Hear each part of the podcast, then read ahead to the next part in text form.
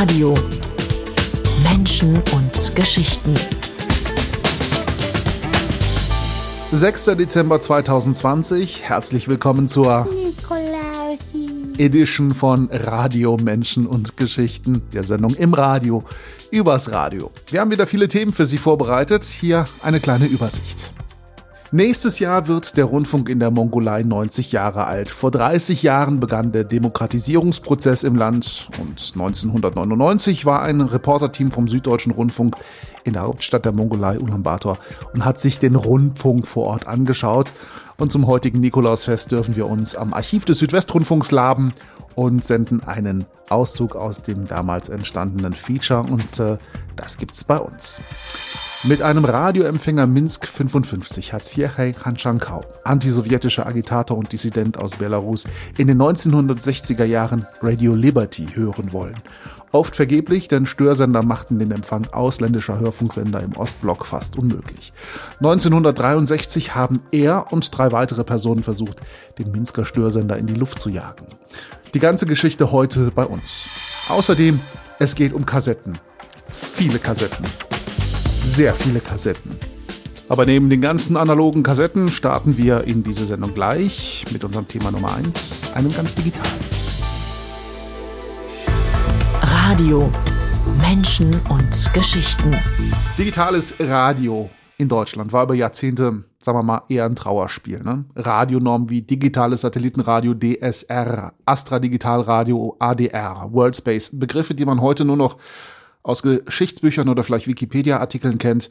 Allerdings äh, ehemaligen Nutzerinnen dieser Übertragungswege wahrscheinlich immer noch die Zornesröte ins Gesicht treiben. Für viel Geld hat man in neue Empfänger investiert. Ein paar Jahre dümpelten die Systeme dann so vor sich hin. Dann war irgendwann Schluss, Geld verbrannt, Elektroschrott produziert und warten, bis die nächste digitale Sau durchs Dorf getrieben wird, während Oma und Opas Röhrenradio aus den 1950er Jahren immer noch problemlos analoges UKW-Radio empfängt. Seit knapp zehn Jahren ist jetzt in Deutschland ein neues Digitalradioverfahren zu empfangen, DAB+.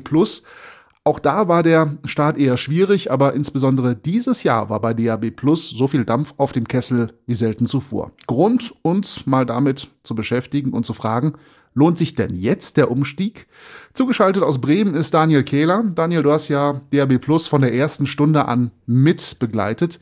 Was ist dieses DAB Plus denn genau und was kann es? Man kann auf jeden Fall erstmal sagen, ein Radioübertragungsverfahren natürlich, das irgendwann mal das analoge Radio auf UKW auch ablösen soll, so ähnlich wie es beim Fernsehen das analoge Fernsehen ja auch nicht mehr gibt.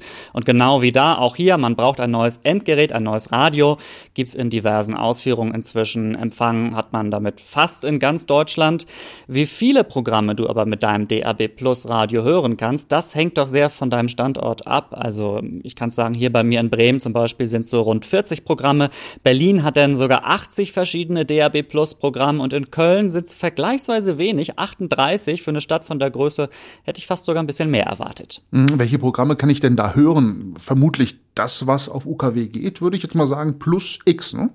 Jo, also das, was jetzt die öffentlich-rechtlichen Sender angeht, also WDR, Hessischen Rundfunk, Radio Bremen und so weiter, das ist natürlich auch auf DAB Plus zu empfangen, eins zu eins, aber eben es gibt auch noch eine gewisse Anzahl zusätzlicher öffentlich-rechtlicher Angebote, die man sonst nicht empfangen würde, terrestrisch jedenfalls. Also in NRW, in Bremen und im Saarland zum Beispiel ein Kinderradio. Im SWR-Sendegebiet gibt es noch ein Infoprogramm und NDR und MDR, die haben zum Beispiel jeweils eigene DAB Plus Schlagerradios, ganz interessant.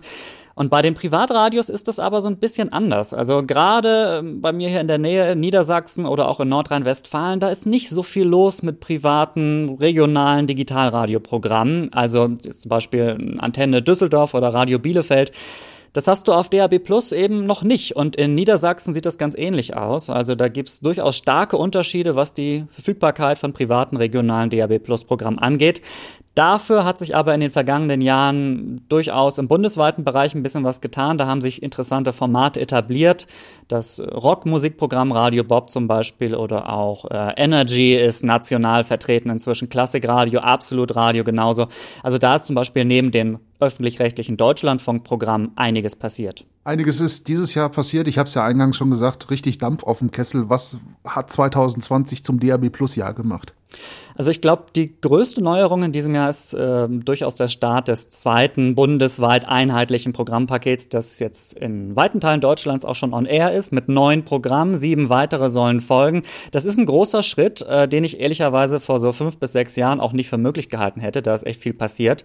Und tatsächlich auch im regionalen Bereich tut sich ein bisschen was. Nordrhein-Westfalen hat jetzt nach man kann schon sagen, fast jahrelangem Stillstand beschlossen, äh, jetzt im kommenden Jahr auch 15 landesweite Programme zu ermöglichen. Die Ausschreibung läuft aktuell.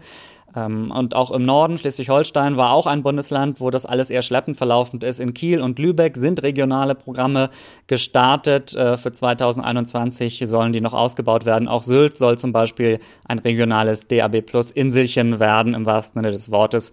Und der letzte Schub, über den wir auch kurz sprechen sollten, das ist äh, besonders wichtig für die Programmveranstalter, die ja die ganzen Verbreitungskosten tragen müssen. Ähm, da ist es wichtig, dass viele Leute DAB Plus empfangen können, so, und der Empfängerverkauf, der stieg stieg zwar schon die letzten Jahre an, aber jetzt könnte es eben nochmal einen Schub geben, denn die EU hat beschlossen, dass ab dem 21.12.2020, also schon bald, jedes Radio in einem Neuwagen und auch stationäre Geräte digitales Radio an Bord haben müssen. Jetzt sind wir ja kein Verlautbarungsorgan der DAB Plus Lobby, sondern wir wollen auch mal äh, den Finger so richtig in die Wunde legen fühlen wir diesen DAB Plus Werbeversprechen doch mal äh, auf den Zahn. Im Netz heißt es, Zitat, große Programmvielfalt, überall freier Empfang und einfach zu bedienen. Das digitale Radio DAB Plus hat viele Vorteile. Es rauscht nie, braucht kein Internet und beendet die lästige Frequenzsuche. Ist dem so? Ja, wir fangen mal vorne an. Also wir haben ja schon kurz drüber gesprochen. Zahlenmäßig ist das DAB Plus Angebot in vielen Städten ganz gut, aber hier und da gilt dann inhaltlich so more of the same, kann man sagen. Also ich bin selbst zum Beispiel so ein bisschen überrascht von der Entwicklung jetzt im zweiten bundesweiten Multiplex, der ja gerade im Aufbau ist. Wir haben es gerade schon gesagt, dort gibt es jetzt beispielsweise ein Oldie-Format, Absolute Oldie Classics heißt das. Das ist erstmal ganz schön, aber gerade vor ein paar Tagen ist vom Rundfunkunternehmen Regiocast noch ein Oldie-Programm dazu gekommen 80s 80s nennt sich das, also Musik der 80er. Und dann gibt's ab nächstem Jahr von der Energy-Gruppe ein weiteres Oldie-Format namens Nostalgie. Also man muss natürlich erstmal abwarten und schauen, wie sich das voneinander differenzieren wird. Aber ist schon so ein gefährliches Signal, finde ich, dass wir da viele Programme vom gleichen Schlag haben könnten am Ende. Und Popmusiksender, die mehr in Richtung Mainstream gehen, die haben wir auch schon genug auf DRB Plus. Da würde ich mir jetzt wünschen, und ja, das ist so ein bisschen die Weihnachts-, äh, der Weihnachtswunschzettel, dass man doch mehr DAB Plus Radioformat etablieren kann, die so ein bisschen für, ich sag mal, Musikentdecker und Musikfans sind, also mit zusätzlichen Formaten, Jazz, Lounge vielleicht, Programme, die verstärkt auch B-Seiten und Musikgeheimtipps spielen. Das wäre noch spannend, aber man muss auch ehrlich sagen, das muss sich alles auch rechnen. Kommen wir mal zum Versprechen überall freier Empfang. Also aus meiner Perspektive, wenn ich äh, in die Küche gehe, sieht's da schon schlecht aus. Äh, wie ist das in der Fläche? ja, also äh, du hast es schon angedeutet. in vielen Bereichen, zum Beispiel in Städten, mag das vielleicht gut funktionieren, aber es gibt nach wie vor unversorgte Gegenden. bei dir in der Eifel wahrscheinlich. Teile Mecklenburg-Vorpommerns sind auch teilweise DAB-freie Zonen oder es wird eng. Und dann klappt auch der Empfang in vielen Bereichen außen besser als drin. Und das ist natürlich ein bisschen blöd, denn wenn man ein Stück weiter weg vom DAB plus Sendeturm weg ist, muss man das Empfangsgerät dann ans Fenster stellen oder an eine bestimmte Stelle im Haus. Es gibt sogar hin und wieder Meldungen darüber, dass äh, bestimmte LED-Lampen oder Netzteile oder technische Geräte den Empfang äh, empfindlich stören können und das macht natürlich auch keinen großen Spaß. Also ich würde sagen, wenn man Lust hat, DAB Plus auszuprobieren, einmal checken, wenn ich ein neues Gerät kaufe, kann ich das notfalls zurückgeben, Retour schicken, äh, falls es eben dann doch nicht äh, so gut funktioniert, damit man dann kein Gerät zu Hause stehen hat, äh, über das man sich nur ärgert. Aber ich muss eine positive Erfahrung an der Stelle noch nennen. Der erste bundesweite Multiplex, zum Beispiel der mit den äh, Deutschlandfunkprogrammen, ich finde, da funktioniert in weiten Teilen Deutschlands, gerade im mobilen Bereich, im Auto sehr gut und es ist auch echt eine, Offenbarung, ist vielleicht ein bisschen zu viel gesagt. Aber ich bin vor ein paar Jahren relativ häufig quer durch Deutschland gefahren, so 700 Kilometer am Stück. Das ist schon ganz ordentlich und habe da fast keine Störung gehabt und das ist bei einem Wortprogramm wie Deutschlandfunk einfach toll keine Störung gehabt. Kommen wir zum Schluss noch zum versprochenen glasklaren Klang. Stets störungsfrei und ohne Rauschen. Ist dem wirklich so? Äh, man kann so schön sagen, da scheiden sich die Geister. Also einige ähm, sagen, ey, DAB Plus, das ist echt ein Klangwunder und andere Ja, die verziehen dann schon das Gesicht und ich kann es beides ein bisschen nachvollziehen. Wir gehen mal nüchtern ran. Also DAB Plus beziehungsweise der Vorgänger DAB, da wurde entwickelt, um so fünf bis sechs Programme eben in sehr guter digitaler Qualität über einen Sender auszustrahlen. Das war aber wenig ökonomisch, insbesondere für Privatsender, denn je weniger Sender in einem Programmpaket sitzen, desto teurer wird der einzelne Sendeplatz. Also quetscht man jetzt 15 bis 16 Programme in einen Übertragungskanal kann man sich vorstellen, äh, folgendermaßen, also wenn ich jetzt einen Pkw habe, haben da fünf Leute gut Platz. Bei 15 Leuten im gleichen Auto wird es dann aber ein bisschen ungemütlich schon. Und weil der Pkw oder in diesem Fall jetzt der äh, DAB-Frequenzblock eben nicht größer wird oder der Platz darin nicht größer wird, muss man die einzelnen Programme eindampfen, müssen sich die eben alle ein bisschen enger zusammensetzen. Und das machen die sogenannten Audiocodecs. Ähm, der Codec, der nimmt alle Töne im Klangspektrum weg, die der Mensch nicht hört. Das geht auch eigentlich gut bis zu einem gewissen Grad, aber wenn man dann eben doch noch ein bisschen mehr eindampft, um noch ein bisschen mehr zu sparen, dann muss der Audiocodec zwangsweise auch Töne wegnehmen, die man eigentlich gerne hören würde. Und das macht sich dann eben bemerkbar im Ton, klingt ein bisschen blechern, könnte schnarren oder metallisch scheppern sogar. Ist ein bisschen blöd. Man kann es aber auch nicht pauschalisieren, denn nicht jeder Sender äh, drückt dazu sehr, ich sag mal, auf die äh, Spartaste oder schraubt zu sehr an der Audioqualität. Es gibt öffentlich-rechtliche Sender wie der Hessische Rundfunk, Radio Bremen oder der Saarländische Rundfunk. Die packen nur wenige Programme auf ihre Sender. Entsprechend gut klingt das tatsächlich. Beim Deutschlandfunk zum Beispiel finde ich es genauso gut. Und dann gibt es auch andere Sender. Der WDR ist leider ein Beispiel und auch manche Privatsender. Die dampfen ihre Programme dann doch so ein oder der WDR zum Beispiel packt sein Bouquet dann doch so voll, dass man schon einen gewissen Soundnachteil hört und das ist eigentlich nicht standesgemäß, finde ich. Ähm, wie stark sich jetzt diese Klangdefizite auswirken oder wie stark die auffallen, da muss man natürlich sagen, das ist sehr subjektiv und hängt auch vom verwendeten Gerät ab. Ich habe zum Beispiel so ein kleines Küchenradio, da fällt das dann weniger auf. Ähm, wer jetzt aber eine dolle Anlage hat im Auto oder auch eine HiFi-Anlage zu Hause, da ist es dann manchmal schon so, dass ein starkes, gutes UKW-Signal sogar besser klingen kann als DAB+. Weihnachten steht vor der Tür. Zusammengefasst, lohnt sich die Anschaffung eines DAB-Empfängers jetzt? Äh, Im Gegensatz, ich glaube, das kann man schon sagen, zu allen vorherigen Übertragungsverfahren, die du vorhin am Anfang aufgezählt hast, ähm, wird DAB Plus, behaupte ich jetzt mal, so die nächsten 10 bis 15 Jahre noch laufen. Da wird gerade noch viel investiert in die Sendernetze. Ähm, der Empfang wird verbessert, neue Programme kommen hinzu. Das ist eine spannende Sache. Und ich würde sagen, wer sich vielleicht vorher einmal auf dabplus.de informiert, ob da was dabei ist vom Programm her und man wirklich sagt, ach ja, da sind ein, zwei Programme, die mich wirklich interessieren, dann sollte so ein DAB Plus Radio schon schönes Weihnachtsgeschenk sein, vielleicht auch wenn man es gerade ausprobieren kann. Wer aber wirklich anspruchsvoll ist und wer sagt, Klang ist mir auch super wichtig, könnte man vielleicht noch mal checken, ob es nicht dann auch über digitalen Satelliten oder Kabelempfang eine Möglichkeit wäre äh, statt DAB+. Also das volle Programm der digitalen Ausstrahlungswege einmal abchecken. Digitales Radio DAB+ in Deutschland, die Vor- und Nachteile anno 2020. Besten Dank nach Bremen, Daniel Kehler. Sehr gerne.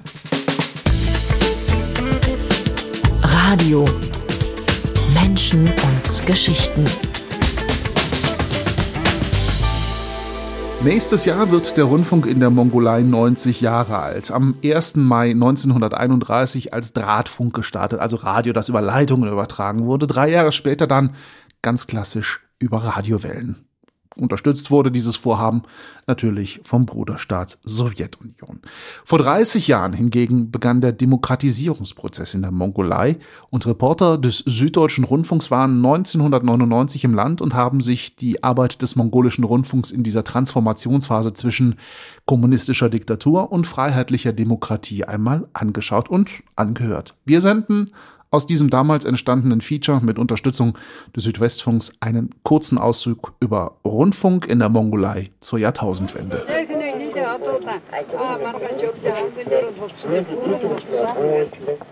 Egal ob Milchschnaps destilliert, Stutenmilch vergoren oder Murmeltierfleisch gebraten wird, in der Jurte des Viehzüchters Gantumur und seiner Familie läuft immer das Radio.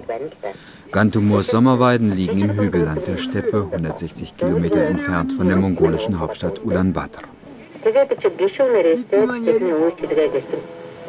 Fast alle der etwa eine Million Nomaden im Changai- und Altai-Gebirge im Westen der Mongolei, in der Wüste Gobi im Süden und in den weiten Grassteppen des Ostens besitzen ein Transistorgerät. Sie hören den einzigen im ganzen Land empfangbaren Sender, Mongol Radio. In diesem Land, das viermal größer ist als Deutschland und nur 2,4 Millionen Einwohner hat, ist Rundfunk für die meisten die einzige Verbindung zur Welt. Mit einem gewissen Stolz stellt Puriyavin Bayasaikan, der Direktor des Staatssenders Mongol Radio, fest. Das Radio ist in der Mongolei das wichtigste Informationsmittel, das einzige, um schnell im ganzen Land Informationen zu verbreiten. Es gibt hierzulande eigentlich gar keine andere Möglichkeit. Verglichen damit ist das Fernsehen vollkommen unbedeutend. Der Rundfunkdirektor ist ein schlanker, für mongolische Verhältnisse hochgewachsener Mann. Wie viele, die im mongolischen Rundfunk an verantwortlicher Stelle arbeiten, ist auch er Schriftsteller. Poriyavin Bayasakan ist sogar der Vorsitzende des mongolischen Schriftstellerverbandes. Von seinem geräumigen Direktorenzimmer mit einem stattlichen Holzschreibtisch, dem mongolischen Staatswappen an der Wand und ungemütlichen Neonleuchten an der Decke geht der Blick über die Jurtenviertel von Ulaanbaatar, die die Hauptstadt wie buntes Patchwork aus weißen, runden Filzzelten und Holzhäusern in einem breiten Ring umschließen. Die Hälfte der 750.000 Einwohner lebt in Jurten, zieht die transportable nomadische Behausung Wohnungen in festen Häusern, meist Plattenbauten aus sozialistischer Zeit vor. Der achtstöckige graue Betonbau des Rundfunkhauses mit Satellitenschüsseln und einer Antenne in Form des Eiffelturmes überragt Ulaanbaatar wie eine Trutzburg auf einem kahlen Hügel am nördlichen Rand der Stadt. Mangling Radio Irjweni, Ulaanbaatar Tarwisenzik.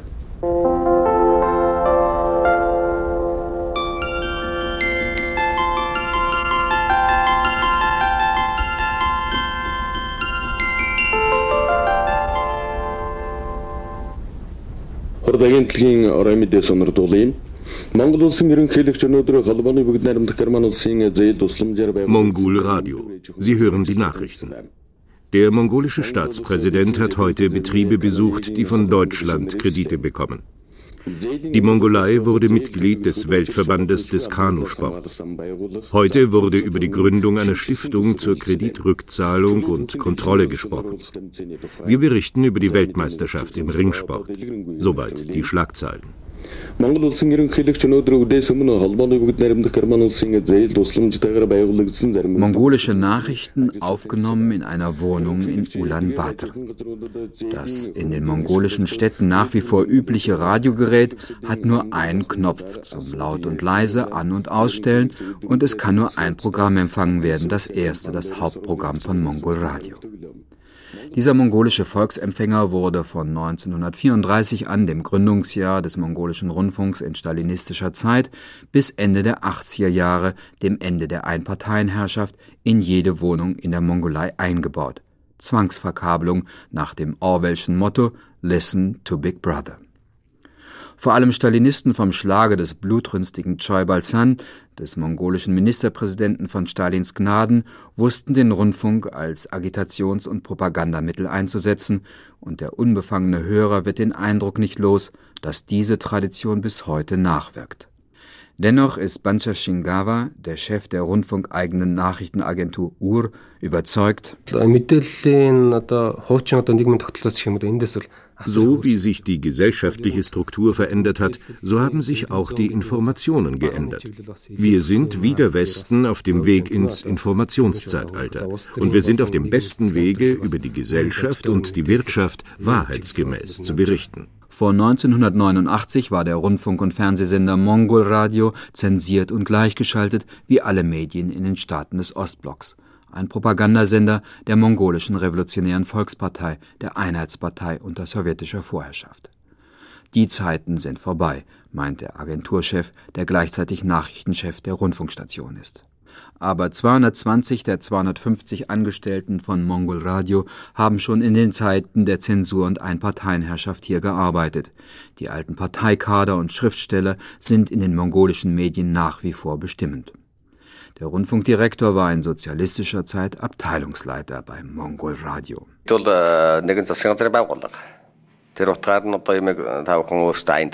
Ja, wir sind ein Regierungsunternehmen, das ist klar. Aber wir sind wie die Vereinten Nationen, stehen neutral in der Mitte und müssen sagen, wo Fehler gemacht werden. Ich sage meinen Journalisten immer, habt keine Angst. Berichtet, was ihr glaubt, dass gesendet werden sollte. Wenn ihr Fehler macht, dann ist das jetzt gesellschaftlich geschützt.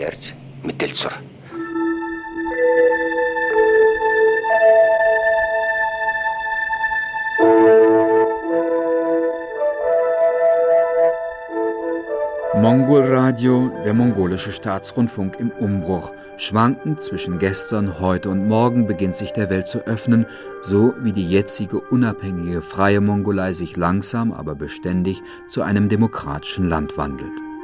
Nach einer Studie der amerikanischen Menschenrechtsorganisation Freedom House vom letzten Jahr ist die Mongolei das einzige der postkommunistischen Länder außerhalb Mittelosteuropas und des Baltikums, das als freies Land gelten kann, in dem die bürgerlichen Freiheitsrechte und die Menschenrechte geachtet werden und die Demokratie stabil ist. Daran hat trotz aller Übergangsschwierigkeiten im Radioland Mongolei der Staatssender Mongol Radio seinen Anteil. Und heute, nach 1990, entstand in der Mongolei ein duales Rundfunksystem, also wie hier in Deutschland öffentlich-rechtliche plus private Hörfunk- und Fernsehsender. Als erster nichtstaatlicher Anbieter erhielt übrigens der Hörfunksender Sagan Schonchor, das heißt zu Deutsch Weißer Falke 1993 Sendezeit bei Radio Ulaanbaatar. 1998 wurde ein Gesetz über die Medienfreiheit erlassen und aus dem ehemaligen Staatsrundfunk wurde ein öffentlich-rechtlicher Sender, den es bis heute gibt, Mongolian National Broadcaster NMB. Außerhalb der Hauptstadt Ulaanbaatar sind nur relativ wenige Veranstalter ansässig und so bleibt für viele Nomaden auch anno 2020 immer noch der Griff zum guten alten Langwellenempfänger um in der Wüste Gobi überhaupt Radio hören zu können. Radio. Menschen und Geschichten. Wenn ich jetzt hier in dieses Mikrofon spreche, dann, dann wird meine Stimme in Strom gewandelt. Das Ganze geht durch ein Kabel und sich Geräte bis zu einem Sender, wird dort abgestrahlt. Sie empfangen es mit einem Radiogerät und dort wird der Strom zurück in Schall gewandelt. Sie können mich hören und schwupps ist das Gesagte oder was Sie gerade gehört haben auch schon wieder weg. Versendet hat sich's quasi und damit auch verloren für die Nachwelt. Es sei denn, Sie oder ich haben noch so ein Gerät mitlaufen, das das Gesagte oder Gehörte aufzeichnet und somit für die Nachwelt konserviert. Dann kann man sich auch noch in 20 oder 30 Jahren das anhören, was an diesem 6. Dezember 2020 gesagt wurde. Egal ob gut oder schlecht.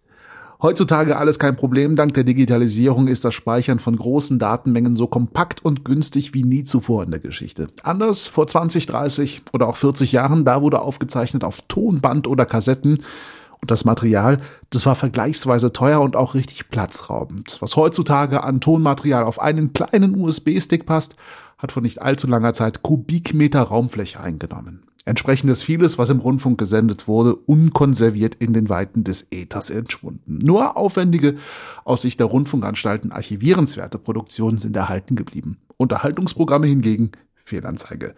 Und so ist der typische Sound des Radios der 80er und 90er Jahre vielleicht noch im Gedächtnis derjenigen, die es damals miterlebt, mitgehört haben. Tja, das wäre so, wenn da nicht Leute wie Andreas Knedlik wären.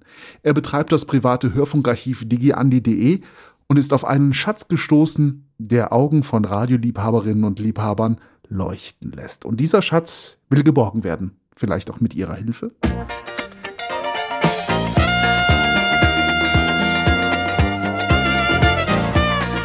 Ist zwei dabei heißt unsere Sendung. Sie kommt heute aus Frankfurt. Mittlerweile schreiben wir Donnerstag, den 7.2.1985. Und das seit ganz genau, ja, ganz genau neun Minuten. Ich habe mehr durch einen Zufall von einem ziemlich großen Bestand erfahren, der vermutlich insgesamt um die 20.000 Kassetten umfasst.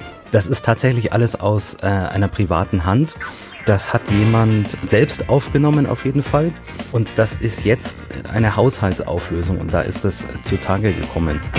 Radio 3 zum Zuschauen. Gibt's sowas auch? Na klar, die Snackbar Live am Dienstag in Sindelfingen um 13 Uhr auf dem Weihnachtsbazar in der Messehalle. Mit dabei sind Michael Branik und als Gaststar Jeff Harrison. Es geht los ungefähr Ende der 70er Jahre. 1979 ist bisher das älteste, was ich habe und das geht bis in, um den Jahrtausendwechsel ungefähr. Programmmäßig eigentlich alles, was, was, was er empfangen konnte, das war im, im Badischen, im Nordbadischen, um genau zu sein, eigentlich ein sehr guter Standort, weil da hattest du damals Süddeutschen Rundfunk, Südwestfunk, du hattest einen saarländischen Rundfunk, hessischen Rundfunk. Ähm, aus aus äh, Unterfranken hast du auch noch den BR rüberbekommen und äh, WDR war sicherlich auch ganz gut machbar dort. SWF 3, das Original. Bayern 3, Autobahn Frankfurt-Würzburg, Stauungen wegen starker Schneefälle. Hier ist der Hessische Rundfunk. Wir bringen Nachrichten für das gemeinsame Nachtprogramm der ARD. Ja, also eigentlich ist es ja so, dass ich ähm, für Mitschnitte kein Geld bezahle, weil ähm, A, die meisten ja dann doch froh sind, wenn jemand ist, der das digitalisiert und dann kein Geld dafür will. Also so eigentlich müsste man ja sagen, ich verlange was dafür, weil ich habe ja Arbeit damit quasi. Ähm, aber in dem Falle ist es aber so, dass die, die diese Haushaltsauflösung durchführen, wie dem bewusst wurde, wie viel das ist. Also 20.000 Kassetten, das ist ja irgendwie ein ganzer Kellerraum. Das glaube ich, kann man sich immer nur wirklich nur schwer vorstellen. Die haben halt dann gesehen, aha, es gibt Leute, nach wie vor auch im Jahre 2020, die haben Interesse an diesem Bandmaterial. Und haben dann einfach äh, gesagt, okay, wir sortieren die Dinger jetzt mal nach Typ und haben das dann ähm, bei einem großen Verkaufsportal im Internet ähm, eingestellt und sagen, hier ein Euro das Stück, wir verkaufen die dafür. Ich habe es heute Abend so ein bisschen, merke ich, nicht nur mit Taxis, sondern auch mit Samba und Rumba, aber ich fühle, dass die wieder im Kommen sind. Das war Joyce Samba. Joyce sein Samba, ne? oder ihrer muss es dann ja wohl sein, denn Joyce ist eine Frau. Und an dem Tenorsaxophon werkelte herum der Cannonball Adderley, berühmter Mann, und äh, am Piano saß Sergio Mendes, haben Sie sicher auch schon mal gehört. Man könnte jetzt natürlich sagen, mein Gott, wer ist denn so wahnsinnig, das, das alles haben zu wollen? Ähm, die Antwort ist ich. Ich war ein erstes Mal dort. Ich bin dann sehr schnell dahin gefahren und habe gesagt, okay, du, du beschließt jetzt mal für dich selbst, du gibst jetzt mal 500 Euro aus, weil das scheint wirklich was sehr Besonderes zu sein. Ähm, am Ende des Tages habe ich dann den Tausender dort gelassen und habe halt tausend Kassetten mitgenommen. Und äh, auf dem Rückweg ist mir dann, hat man ja viel Zeit zum Nachdenken. Also es ist ein NRW, es sind für mich so sechs Stunden Fahrt ungefähr. ähm, hat man viel Zeit zum Nachdenken. Und da kam mir da so dann die Idee, ja, ich bin ja nicht der Einzige, der sich dafür interessiert. Ja, ich bin vermutlich der Einzige, der ein Archiv in dem Umfang betreibt, der das so macht. Aber es gibt ja viele Leute, die sich für die Mitschnitte an sich interessieren. Und jetzt gehst du doch einfach mal her und dann fragst du die mal. Ob da nicht vielleicht ein paar Leute sind, die da was dazu zuschießen würden. Ähm, und wenn wir dann so alles in allem nochmal 1000 Euro zusammenkriegen würden, das, das wäre doch eine feine Geschichte, also wirklich. Ja, haben Sie das auch schon erlebt, meine Damen und Herren? Es gibt ja viele unserer Mitmenschen, die es schön finden, wenn sie für alles, wo es nur irgendwo geht, ein Fremdwort gebrauchen und damit kundtun, wie klug sie sind und wie belesen. Ja, obwohl es vernünftiger wäre, ein gebräuchliches deutsches Wort dafür einzusetzen. Tja, und man lässt sich natürlich auch schnell hinreißen. Ach Mensch, toll, was der alles weiß. Dann kam es aber so, und da muss man ganz klar sagen, die sozialen Medien helfen mit ähm, dass ich binnen 24 Stunden über dreieinhalbtausend Euro sammeln konnte dafür. Ähm, und das, das, das war unglaublich. Also ich hätte nie gedacht, dass, dass ähm, so viele Leute so bereit sind, da mitzuhelfen. Und ähm, am Ende waren es dann, wie ich das nächste Mal dort war und in dem Falle dann tatsächlich das Auto vollgeladen habe. Also ich weiß, dass in mein Auto jetzt rund 6000 Kassetten reinpassen, wenn man ein bisschen Tetris spielt. ähm, waren es dann eben so 6000 Kassetten, die ich dann für den Betrag von 5000 Euro, den ich zu dem Zeitpunkt hatte, bekommen habe. Meine Damen und Herren, mit Schwung und guter Laune haben wir Sie durch die letzte knappe Stunde dieses Nachtprogramms begleitet und damit in den neuen Morgen. Es ist zwei Minuten vor vier. Das Nachtprogramm ist beendet und in zwei Minuten beginnt wieder das Frühprogramm von Stimme der DDR. Also ich konnte jetzt mittlerweile noch mal ein paar Euro zusammenkratzen tatsächlich. Ähm, und es werden jetzt in nächster Zeit noch mal so 2000 Kassetten kommen. Aber wer mitgerechnet hat, da ist immer noch einiges ähm, übrig dann. Deshalb ähm, wäre es natürlich schön, wenn noch der ein oder andere bereit wäre, da mitzumachen. Ähm, ich möchte gleich dazu sagen, bis das alles fertig sein wird, das wird sehr, sehr, sehr lange dauern, weil das allermeiste sind tatsächlich 120er Kassetten. Also wenn das dann mal alle wären, die ich habe, sagen wir mal 14.000 Kassetten, mal also 28.000 Stunden, ähm, das kann man sich mal ausrechnen, wie lang das überhaupt die Spielzeit wäre, in Tagen oder so berechnet. Ähm, und wenn man weiß, dass, dass manche Menschen auch nachts schlafen müssen und so und auch noch andere Dinge tun als digitalisieren, auch wenn es bei mir nicht viel ist. also weder schlafen noch, noch andere Dinge tun, ähm, dann wird das ganz einfach dauern. Das ist richtig, was ich jetzt gesagt habe. Da komme ich hier völlig durcheinander. Nachdem ich jetzt gerade eben hier die Seite verschlagen habe. Wo haben wir denn 76? Ist gar nicht drauf. 76 musste da aber nicht, nicht? Nein, 77 wurde Boni M. Die Entdeckung des Jahres. Jetzt aber ganz schnell, darum kam auch eben das etwas durcheinander. Zu Ihnen, liebe Autofahrer. Baden-Württemberg, Autobahn 8 von München in Richtung Stuttgart zwischen Ulm-Ost und Merklingen wegen hohem Verkehrsaufkommen Zähflüssigkeit mit zeitweiligem Stillstand. Mein Plan ist aber, dass alle, die ähm, mitmachen an, an der Aktion, auf jeden Fall auch den Zugriff haben sollen auf die Mitschnitte, die da, die da digitalisiert ähm, werden. Das heißt, jeder, der mitmacht, hat auch einfach was davon. Ja, das war's. Das war bis zwei dabei, meine Damen und Herren, und ich hoffe, es hat Ihnen ein bisschen gefallen. Wir senden vom NDR in Hamburg. Mein Name ist Lutz Ackermann und ich möchte mich von Ihnen verabschieden. Schlafen Sie gut, wenn Sie können, und wenn nicht, dann hören Sie doch noch ein bisschen weiter unsere Sendung. Wir haben noch jede Menge Musik für Sie parat. Tschüss. Am besten ist es, man kontaktiert mich einfach. Ähm, das geht am einfachsten per E-Mail über die Homepage oder man findet mich auch bei Facebook einfach Digi Andi und dann sollte das relativ schnell äh, zu finden sein und dann gebe ich die weiteren Infos dazu raus. Und folgender Zusatz noch von mir, setzen Sie sich nicht auf Nebelbänke, das gibt einen feuchten Hintern. Radio-Vergangenheit erhalten und für die Nachwelt erlebbar machen. Sie können Andreas Knedlik bei dieser Arbeit unterstützen, bei seiner Aktion Save the Tapes. Mit nur einem Euro können Sie bis zu zwei Stunden historisches Rundfunkmaterial retten. Alle Informationen dazu auch im Internet unter www.digiandi.de www.digiandi.de Statt Socken und Krawatten vielleicht mal eine Kassettenpatenschaft zu Weihnachten. Wie wär's? Radio. Menschen und Geschichten. Diesen Menschen könnte man als den größten Terroristen der BSSR bezeichnen, also der belarussischen sozialistischen Sowjetrepublik, einer der Unionsrepubliken innerhalb der Sowjetunion. Anfang der 1960er Jahre hatte der damals 20-jährige Student Sergei Khanchanko zusammen mit seinen Kommilitonen die Sprengung der Radiostation Nummer 3 im Zentrum von Minsk vorbereitet. Die gut 100 Meter hohen Stahlgittermastkonstruktionen in der Nähe des Siegesplatzes waren zu Sowjetunion-Zeiten dafür verantwortlich, ausländische Radiowellen zu stören. Die BBC, Voice of America, die Deutsche Welle oder auch Radio Liberty. Gluschilka, wie der Störsender auf Belarusisch und Russisch heißt, wurde zum Symbol für die Kontrolle über das Bürgerbewusstsein. Im Jahre 2011 sprach Siachei Khanchankau mit Radio Liberty am Fuße des Störsenders über diesen Antennenturm, der sein weiteres Leben maßgeblich ändern sollte.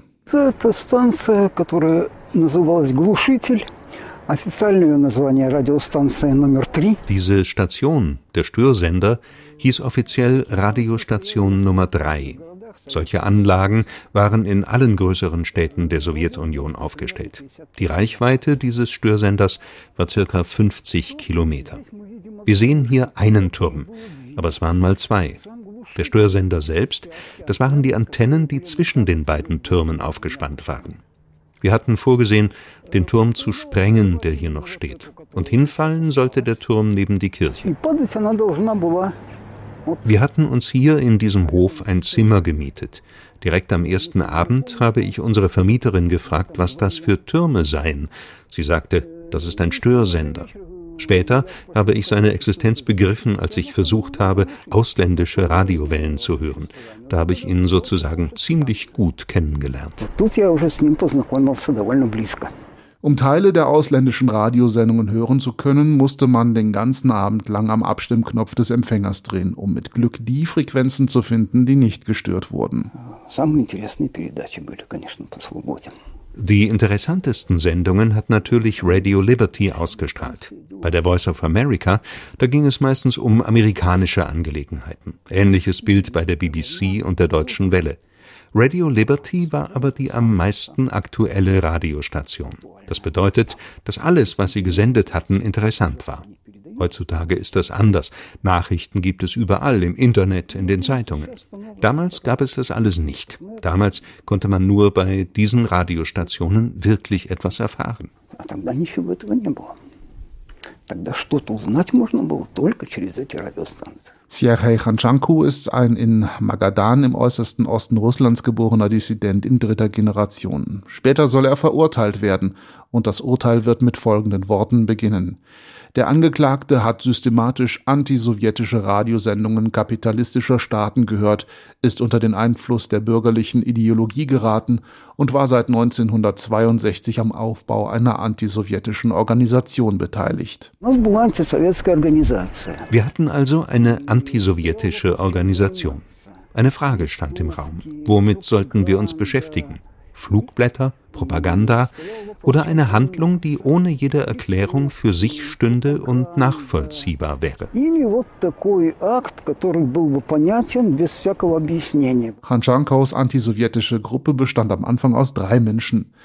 Sie entschieden sich dafür, den Störsender in die Luft zu jagen. Für ihn einen Studenten der Technischen Universität, der dabei war, den Beruf des Pioniers beim Militär zu erlernen, war es nicht schwer, es so zu berechnen, dass die Turmkonstruktion zu Boden gehen würde, ohne die umstehenden Häuser zu beschädigen. Der Mast sollte auf ein Stück Brachland fallen, wo später der Palast der Künste errichtet wurde. Niemand wollte, dass es Opfer gab. Man hat geplant, das Symbol der sowjetischen Macht zu der ruhigsten Stunde zu sprengen, wenn keine Menschen unterwegs waren, mitten in der Nacht. Э,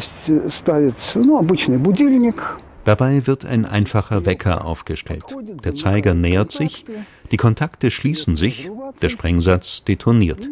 Wir stellen es etwa eine halbe Stunde vorher auf und gehen zur Seite, vielleicht um den fallenden Turm zu fotografieren. So haben wir es uns damals vorgestellt.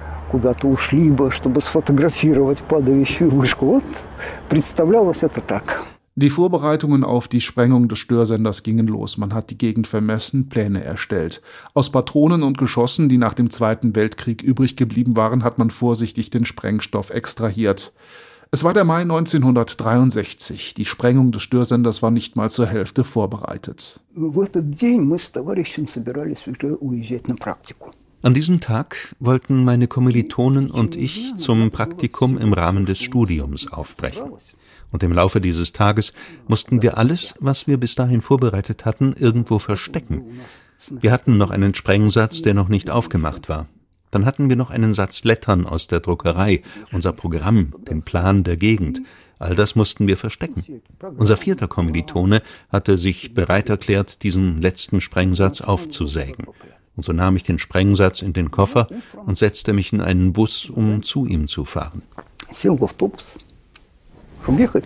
Es gibt einen Spruch, dass zwei Belarusen bereits eine Partisanentruppe seien und drei Belarusen seien eine Partisanentruppe inklusive eines Verräters. Hanschankos Gruppe war verlässlicher. Zum Verräter wurde der vierte. Gerade er hat die Informationen über jeden Schritt der Gruppe an den Geheimdienst KGB weitergegeben. Und er hat auch verschiedene Ideen des KGB der Gruppe vorgeschlagen. Einmal sagte er, statt des Störsenders könne man ja irgendein Minsker Werk sprengen, um so einen richtigen Anschlag zu begehen. Ein anderes Mal hieß es, im Ausland könnte man Waffen einfordern. Das würde man später als Staatsverrat auslegen. Aus seinem Mund sprach der KGB, der auf solche Weise die Beseitigung der antisowjetischen Organisation vorbereitet hatte.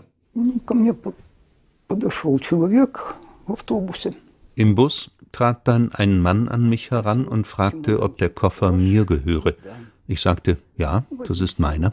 Er sagte, ich bin von der Miliz. Er zeigte mir seinen Dienstausweis. Und dann sagte er, exakt so einen Koffer habe man am Bahnhof gestohlen also solle ich ihm auf die Dienststelle folgen. Der Bestohlene würde sich dort befinden. So hat er mich aus dem Bus aussteigen lassen. Auf einmal war ein Auto da, das mich zur Dienststelle brachte. Und als ich dort ankam, gab es dort einen Menschen, der sagte, der Koffer würde ihm gehören. Und hat mir dann vorgeschlagen, den Koffer aufzumachen. Ich lehnte das ab und sagte, Sie sollen ihn selbst aufmachen. Sie haben dann den Koffer aufgemacht und dort den Sprengsatz entdeckt. Der angeblich Bestohlene sagte dann, der Sprengsatz wäre nicht seiner. Und dann verschwand er auch direkt. Die Milizionäre haben mir eine Verwunderung vorgespielt, waren über den Sprengsatz verblüfft und behaupteten, sie würden sich nicht mit Explosivkörpern beschäftigen und haben im KGB angerufen. Und dann wurde aus dem KGB ein Auto zur Dienststelle geschickt. Also alles angeblich rein zufällig. Und so bin ich im KGB gelandet. Serhej Khanschanko wurde zu zehn Jahren Straflager verurteilt. Einer seiner Kommilitonen hatte ebenfalls zehn Jahre bekommen, der dritte acht. Die beiden wurden vorzeitig aus der Haft entlassen. Serhej hat alle zehn Jahre abgesessen. Im Straflager in Mordwinien lernte er bekannte andere russische Dissidenten kennen. Ginsburg, Daniel, Sinjowski. Ja, ja, das ist überhaupt nicht gesagt. Вот все жалобы, которые тут есть, это писала мама. Im Straflager hatte ich nicht mal Beschwerden wegen der Haftbedingungen vorgebracht. All die Beanstandungen, die hatte meine Mama geschrieben, also von hier aus, aus Belarus. Und ich habe keine Beschwerden geschrieben, auch keine Begnadigungsgesuche. So konnte ich leichter mit der Situation umgehen, auch wenn es komisch klingen mag. Man muss eine Wahl treffen. Entweder man wählt den Kampf oder man mischt sich erst gar nicht ein. Борьба. Вот. Или вообще тогда не ввязываться, вот делай все. Nach der Freilassung aus dem Straflager kehrte Sjachej Hanschankau nach Minsk zurück. Er stand unter Aufsicht des KGB und hat seine antisowjetische Kommilitonen nie wieder getroffen. Auch den Verräter, den er noch aus der Schule kannte, sah er nie wieder. Sjachej Hanschankau starb 2016. Sein Radioempfänger Minsk 55, mit dem er 1962 Radio Liberty zu hören versuchte, steht heute in den Minsker Büros des Senders Radio Liberty. Die Sowjetunion ist auseinandergefallen, der Störsender steht aber immer noch in einem Hof im Zentrum in Minsk. Radio. Menschen und Geschichten. Und zum Schluss noch eine Meldung in eigener Sache.